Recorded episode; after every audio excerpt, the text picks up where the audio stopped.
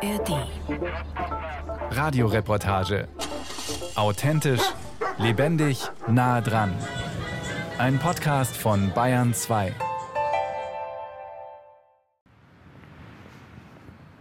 Den Kaffeebecher in der einen Hand, Laptoptasche in der anderen. Jeans, T-Shirt, Turnschuhe. Auf dem Campus in Garching scheint das so eine Art Uniform zu sein. Gate 20 steht auf einem großen orangenen Schild. Technologie- und Gründerzentrum. Hier in einem der weißen Bürogebäude mit hohen Glasfenstern hat auch das Startup Inveox seine Büroräume. Inveox ist ein junges Medizintechnikunternehmen und weltweit gefragt. 25 Millionen Euro haben Investoren bislang in das Startup gesteckt. Hinzu kommen eine Million staatliche Fördergelder. Aus einem der Büroräume eilt eine junge Frau heraus. Lange blonde Haare, Anfang 30, Baby auf dem Arm. Wie alt ist sie? Äh, Helena ist jetzt elf Monate. Sagt Gründerin Maria Sievert. Im Besprechungsraum ist eine Wand komplett mit Urkunden zugepflastert. Da zum Beispiel Science for Life, Bits and Pretzels, Handelsblatt. Ähm, meistens stecken ja dahinter Businessplan-Wettbewerbe. Dann habe ich auch die ein oder andere Auszeichnung bekommen als weibliche Gründerin. Das ist natürlich auch schön, dass das gefördert wird. Neben der Wand mit den Urkunden steht ein mannshoher Kasten mit vielen Kabeln. Im Prinzip ist das unsere Maschine. Wir entwickeln ja sowohl Software als auch ein Consumable, Container und Kassetten für die Biopsieproben, als eben auch das Gerät, was dann den Probeneingang von so einem Pathologielabor abarbeitet. Was sich so technisch anhört, hat einen sehr menschlichen Hintergrund. Dieses Gerät soll verhindern, dass Pathologieproben von Krebspatienten vertauscht werden. Denn das passiert immer wieder. Maria Sievert selbst kennt ein Beispiel. Eine junge Frau, bei der Brustkrebs festgestellt wurde. Die Dame wurde auch operiert, behandelt mit Chemotherapie. Und dann hat man aber erst im Nachhinein rausgefunden, in dem Fall war es wirklich tatsächlich ein Vertauschen von diesem Papiereinsendeschein. Äh, das heißt, sie selber hatte gar keinen Krebs, sondern jemand anders. Ähm, das heißt, es gibt auch die, die, die Negativseite noch, dass jemand anders, der eigentlich hätte behandelt werden müssen, nicht behandelt wurde.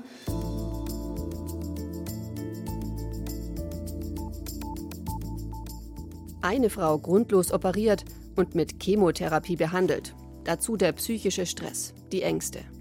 Und eine andere Frau, die sich in Sicherheit wiegt und für die die Behandlung dann womöglich zu spät kommt.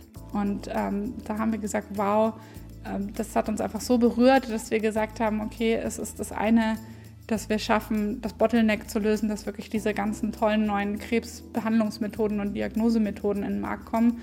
Aber das andere ist, dass wir wirklich hier die Grundlagen schaffen und, und solche Fehler wirklich mit Technologie ganz einfach verhindern kann. Der erste Fall stammt aus den USA. Doch bei Recherchen fällt Maria Sievert auf, es gibt noch viel mehr Fälle, auch in Deutschland, sogar weltweit. Das lässt sie nicht mehr los. Als sie ihr Managementstipendium an der TU München absolviert, lernt die Wirtschaftsingenieurin jemanden kennen, der sich mit dem gleichen Thema beschäftigt. Ein Molekularbiotechnologe namens Dominik ihr späterer Ehemann. Witzigerweise ist es tatsächlich so, dass wir ähm, uns zunächst thematisch kennengelernt haben über das Manage More Stipendium, weil wir beide das Stipendium gemacht haben und auch meine Mentorin meinte, mit dem solltest du dich mal austauschen. Der beschäftigt sich mit einem ähnlichen Thema. Schaut doch mal, ob ihr da nicht was gründen wollt in dem Bereich. Kein Kinoabend also beim ersten Date. Stattdessen Diskussionen über verwechselte Pathologieproben. Das Problem identifizieren die beiden schnell. Der Arzt, der die Gewebeproben beim Patienten entnimmt, schreibt alles per Hand auf Zettel und Probenbehälter. Dann werden die ins Labor geschickt. Die Folge ist, dass das Labor wirklich zwischen ein paar hundert und ein paar tausend Proben am Tag dann erhält und die alle wirklich in manueller Kleinstarbeit ähm, abarbeiten muss, bis der Pathologe selber dann unter Mikroskop auch die Diagnose stellen kann. Bis zu 15 Prozent der Gewebeproben werden laut Studien in der frühen Phase verwechselt, verunreinigt oder gehen verloren. Das wollen die Sieverts ändern, indem sie den Prozess digitalisieren. Maria arbeitet zu dem Zeitpunkt gerade bei BMW, verdient gutes Geld. Soll sie das aufgeben und stattdessen eine eigene Firma gründen mit dem Partner? Vom sicheren Job rein ins Risiko einer selbstständigen Gründerin? Für mich liegt eine wahnsinnige Magie drin, wenn man irgendwie schafft, einen soziales Problem zu lösen und gleichzeitig ein profitables Unternehmen darauf aufzubauen, was dann wieder ja, zurück investieren kann in weitere Entwicklungen und in Mitarbeiter und in verschiedenste Themen.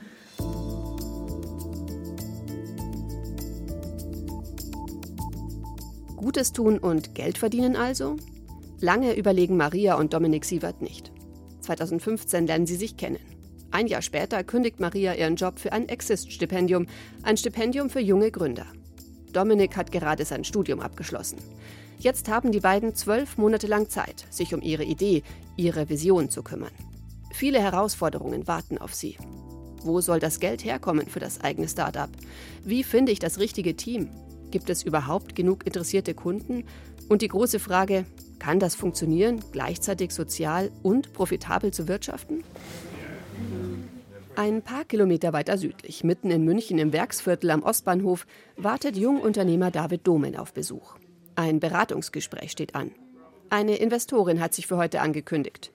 Domen steht am Fenster im zehnten Stock eines Bürogebäudes und bewundert die Münchner Skyline. Wir haben glücklicherweise hier direkt ein tolles Büro gefunden mit schönem Blick über die ganze Stadt und äh, viel Platz für Wachstum. Und mit Holzboden betont er. Das ist ihm wichtig, weil sich hier so gut wie alles ums Holz dreht. Wir helfen Waldbesitzern nicht mehr nur noch auf Holzeinschlag und Holzproduktion zu optimieren, sondern auch auf CO2-Senkenleistung und Speicherung. Das Startup, das der 33-Jährige mit zwei anderen Ingenieuren gegründet hat, heißt OCell. Mit ihrer Software können Waldbesitzer ihr Forstmanagement verbessern. Dass man auch einfach eine Transparenz über seinen Wald bekommt und, und einsieht, was man, äh, was man eigentlich alles hat. Ähm, das war nämlich in der Vergangenheit auch nicht immer so. Man hat oft mit Papierkarten gearbeitet und äh, gerne mal auch Dinge vergessen. Wenn man einen Borkenkäferbaum gefunden hat, wurde der nicht richtig mitgeteilt und konnte nicht schnell genug aufgearbeitet werden, was bei Borkenkäfern sich natürlich schnell ausbreitet. Mit Hilfe von Luftaufnahmen, Algorithmen und KI hilft OCEL dabei, die Daten zu analysieren und erstellt bei Bedarf einen Bewirtschaftungsplan. Borkenkäfer und Trockenheit richten große Schäden in unseren Wäldern an. Große Flächen müssten in Mischwald umgebaut werden.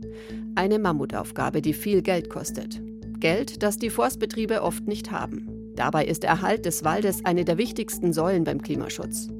Und so hat OCEL eine Idee entwickelt für Forstbetriebe. Die haben die Möglichkeit, bei Waldprojekten von OCEL mitzumachen und bekommen dafür CO2-Zertifikate. Anschließend können Unternehmen in die Klimaschutzprojekte investieren, indem sie die Zertifikate kaufen. Wir geben euch hier eine Möglichkeit, liebe Waldbesitzer. Unterschreibt gemeinsam mit uns äh, diesen Projektplan, den wir hier aufsetzen. Wir kümmern uns um die Zertifizierung. Wir kümmern uns dann darum, dass diese Zertifikate entsprechend auch verkauft werden. Und das Geld daraus fließt natürlich an euch mhm. zum größten Teil, abzüglich einer Provision für uns. Mit den O-Cell-Zertifikaten können Waldbesitzer bis zu 200 Euro pro Hektar jährlich verdienen. Durch eine CO2-optimierte Bewirtschaftung. Heißt, wenn sie zum Beispiel alte Bäume länger stehen lassen. Denn deren Holz würde sich zwar gut verkaufen, speichert aber auch viel CO2. O-Cell gibt es seit 2019. Erste Projekte werden gerade mit Waldbesitzern aufgesetzt. Und natürlich sollen es noch mehr Kunden werden. Doch wie? Für heute hat sich Tina Dreimann angekündigt, Mitgründerin des Investorenclubs Better Ventures. Die Business Angels von Better Ventures investieren nicht nur in OCEL, sondern stehen dem Gründerteam auch mit Rat zur Seite. Wir haben sehr viele Impactfelder, wo die Hütte brennt, insbesondere in den planetären Grenzen. Das Klima ist nur eins davon. Und deswegen brauchen wir neue Geschäftsmodelle, die beides vereinen, die Nachhaltigkeit und die Wirtschaftlichkeit. Sagt Tina Dreimann.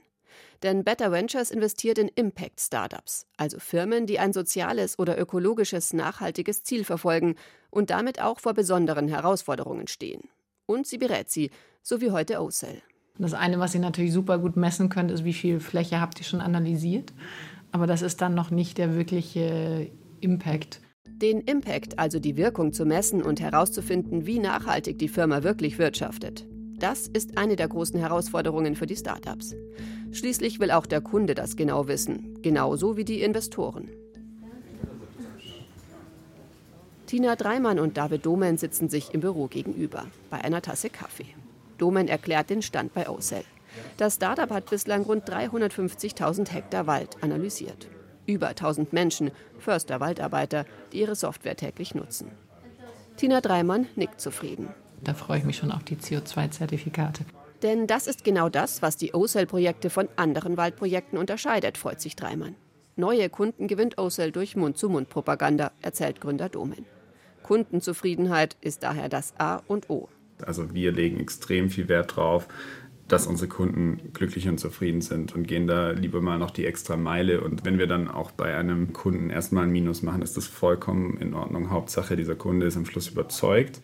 Doch Anfang des Jahres gibt es Probleme. Äußere Umstände machen OSEL einen Strich durch die Rechnung. Die Analyse der Waldbestände verzögert sich. Die wichtige Kundenzufriedenheit steht auf dem Spiel. Für das junge Start-up mit den großen Visionen eine extrem schwierige Situation. Dazu aber später mehr. Für die Wirtschaft und vor allem für junge Unternehmen ist es momentan nicht leicht. Der Ukraine-Krieg hat zu großen Problemen geführt. Lieferketten-Schwierigkeiten, Materialmangel und die Zinsen steigen. Investoren halten sich zurück. Impact-Startups, also Startups mit nachhaltigen Zielen, erleben gerade trotzdem Aufwind, berichtet Impact-Investorin Tina Dreimann. Über 90 Prozent der Deutschen wünschen sich nachhaltigere Produkte und Services, die jetzt gerade von Startups gebaut werden. Und das überträgt sich auch auf die Investoren. Die Investments, die wir machen, mindestens jedes zweite ist überzeichnet. Also Impact Investing ist keine Nische mehr, ähm, sondern äh, zum Mainstream geworden. Und das ist wichtig, weil nur so bekommen wir es als Gesellschaft hin. Branchenbeobachter halten nachhaltige Investments für krisenfest, weil weltweit in den nächsten Jahren mehrere Billionen Dollar zum Erreichen der Klimaziele bereitgestellt werden. Dirk Honold, Professor an der TU Nürnberg, ist Experte im Bereich Startup-Finanzierung und sieht bei Impact-Startups dennoch ein Problem. Bis soziale und ökologische Maßnahmen wirken, dauert es oft etwas länger. Impact-Startups brauchen geduldige Investoren. Doch gefragt ist meist das schnelle Geld. Alle lieben es, wenn man ganz schnell sehr viel Geld verdienen kann. Ähm, die Frage ist, wenn Sie mehr geduldiges Kapital brauchen, Patient Money, wie man auch sagt, dann wird es schwieriger, weil diese Kapitaleffizienz sinkt. Und wenn das bei Impact ist, wird es schwierig. Trotzdem glaubt er, dass es im Bereich Nachhaltigkeit noch viel Potenzial gibt, auch in Bayern. Sein wissenschaftlicher Schwerpunkt ist Startup-Finanzierung. Und da ist er mit dem Freistaat ganz zufrieden. Also wir sind ja dann auch mittlerweile größter Standort für Venture-Kapital in Deutschland, in München. Die größten Fonds machen, wenn sie ein Office in Deutschland eröffnen, das in München auf. Und ich denke, da ist viel passiert. In München wurden 2022 sogar mehr Startups gegründet als in Berlin, zumindest im Vergleich zur Einwohnerzahl. An der Universität Bayreuth beschäftigt sich Eva Jakob speziell mit Impact-Startups. Sie ist Juniorprofessorin für soziales Unternehmertum, also der Kernfrage: Wie verfolge ich eben sozial-ökologische Ziele und gleichzeitig äh, baue ich ein Unternehmen auf, was im Bestfall eben auch noch äh, tatsächlich äh, Gewinne abwirft? Ähm, das ist nicht einfach. Aber auch Eva Jakob ist überzeugt, dass Impact-Startups Zukunft haben. Das merkt sie bei ihren Studierenden. Wenn sie denn dann was gründen, dann gründen sie was, was entweder einen sozialen oder nachhaltigen Aspekt hat. Äh, da haben wir eine ganze Menge Beispiele bei uns im Umfeld. Also die merken natürlich schon, dass da einfach äh, viel los ist und Bewegung ist. Dabei ist laut Jakob aber wichtig, dass die Startups die soziale oder ökologische Wirkung tatsächlich messbar machen. Das darf keine Gefühlssache sein, sagt die Juniorprofessorin. Also genau der Punkt, an dem auch das Münchner Startup OCell arbeitet. Und noch eine Herausforderung gibt es für nachhaltige Unternehmen. Sie müssen oft in zwei Welten unterwegs sein und die zusammenbringen, sagt die Professorin. Also ich spreche auf der einen Seite beispielsweise äh, mit Banken, Investoren und auf der anderen Seite spreche ich zum Beispiel mit Menschen, die gerade aus dem Land geflüchtet sind und die ich versuche mit meiner Organisation zu integrieren. Es sind ja ganz, ganz verschiedene Arten von Personen, ganz andere Situationen, ganz andere Kommunikation, die das erfordern. Diese zwei Welten sind in Deutschland besonders ausgeprägt, weil wir hier einen starken Sozialstaat haben und Soziales somit oft staatlich geregelt ist, erklärt Jakob. Und noch etwas fällt bei Impact-Startups auf, allerdings etwas Positives. In der Szene engagieren sich besonders viele Frauen. Das ist tatsächlich so, ähm, dass deutlich mehr Frauen in dem Impact Entrepreneurship Sektor unterwegs sind. Ähm, wir sind, wenn wir jetzt auf den Social Entrepreneurship Monitor gucken, dann sind es dort 50 Prozent Gründerinnen, was eine tolle Zahl ist, weil unter den Startups selbst im Moment es noch eher um die 20 Prozent sind.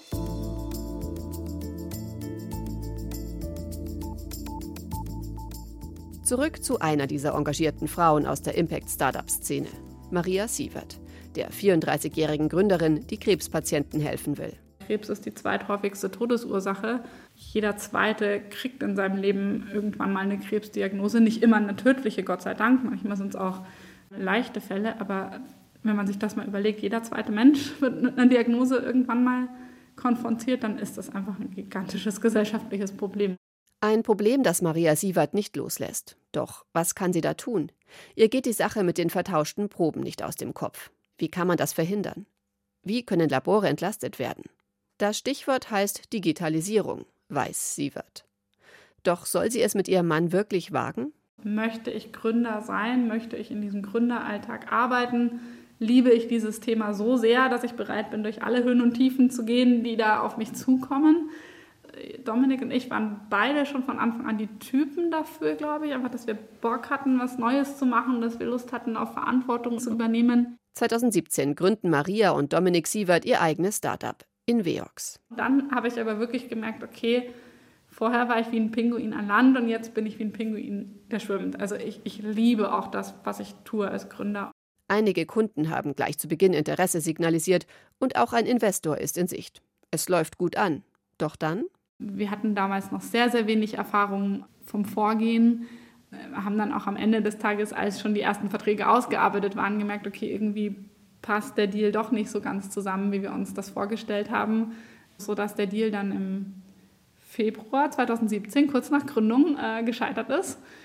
Ein Startup ohne Geld im Rücken, ohne Investor, erinnert sich Maria Sievert, während ihre einjährige Tochter Helena auf ihrem Schoß herumturnt. Ich glaube, ich saß erstmal in Tränen neben meinem Schreibtisch und dachte, boah, jetzt ist was vorbei, was gerade noch nicht mal richtig gestartet hat.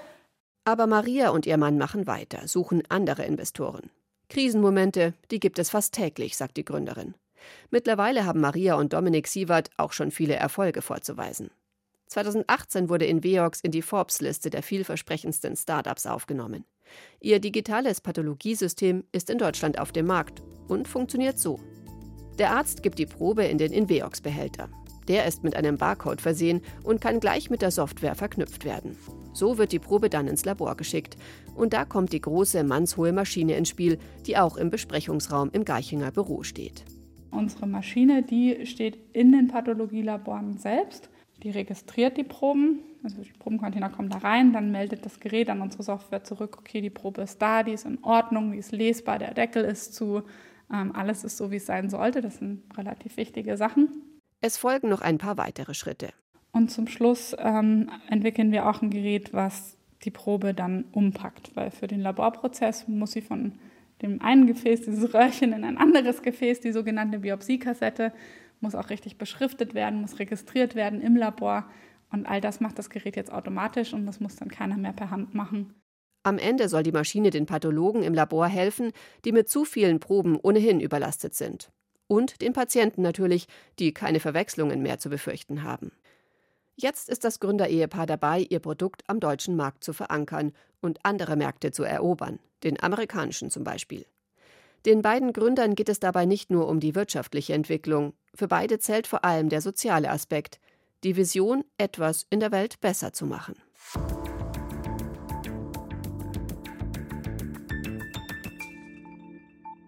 Zurück zu OCell, dem Münchner Start-up, das unsere Wälder retten will und noch viel vorhat. Wir haben vier Milliarden Hektar Wald auf der Welt. Zwei Milliarden davon sind professionell bewirtschaftet und könnten viel besser bewirtschaftet werden, könnten viel mehr CO2-Senkenleistung haben. Sagt David Domen, einer der Gründer und lächelt. Wachstumspotenzial gibt es also genug. 33 Mitarbeiter hat die Firma derzeit. Die Investoren haben seit Gründung 2019 fast 6 Millionen Euro investiert. Doch Anfang des Jahres gibt es ein Problem. Die Kunden warten auf ihre Daten. Das Ultraleichtflugzeug, das für die Waldanalyse Fotos aus der Luft machen soll, kann nicht starten. Dann waren in manchen Regionen, äh, die wir befliegen wollten, sehr lange sehr schlechtes Wetter. Dadurch haben sich die Daten verzögert.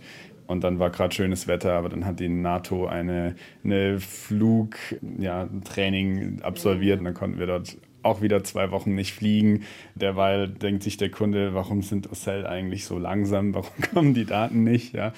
In solchen Fällen, wenn es hart auf hart kommt, greift David Domen zum Telefon. Wenn mich wirklich was aufregt, dann ist Tina diejenige, die ich anrufe und äh, mir mal auch meinen Stress vom Herz reden kann und äh, sie hat ein wahnsinnig gutes Händchen dafür, mich wieder runterzuholen, Verständnis zu zeigen, Perspektive zu zeigen äh, und wieder die nach vorne Perspektive zu geben.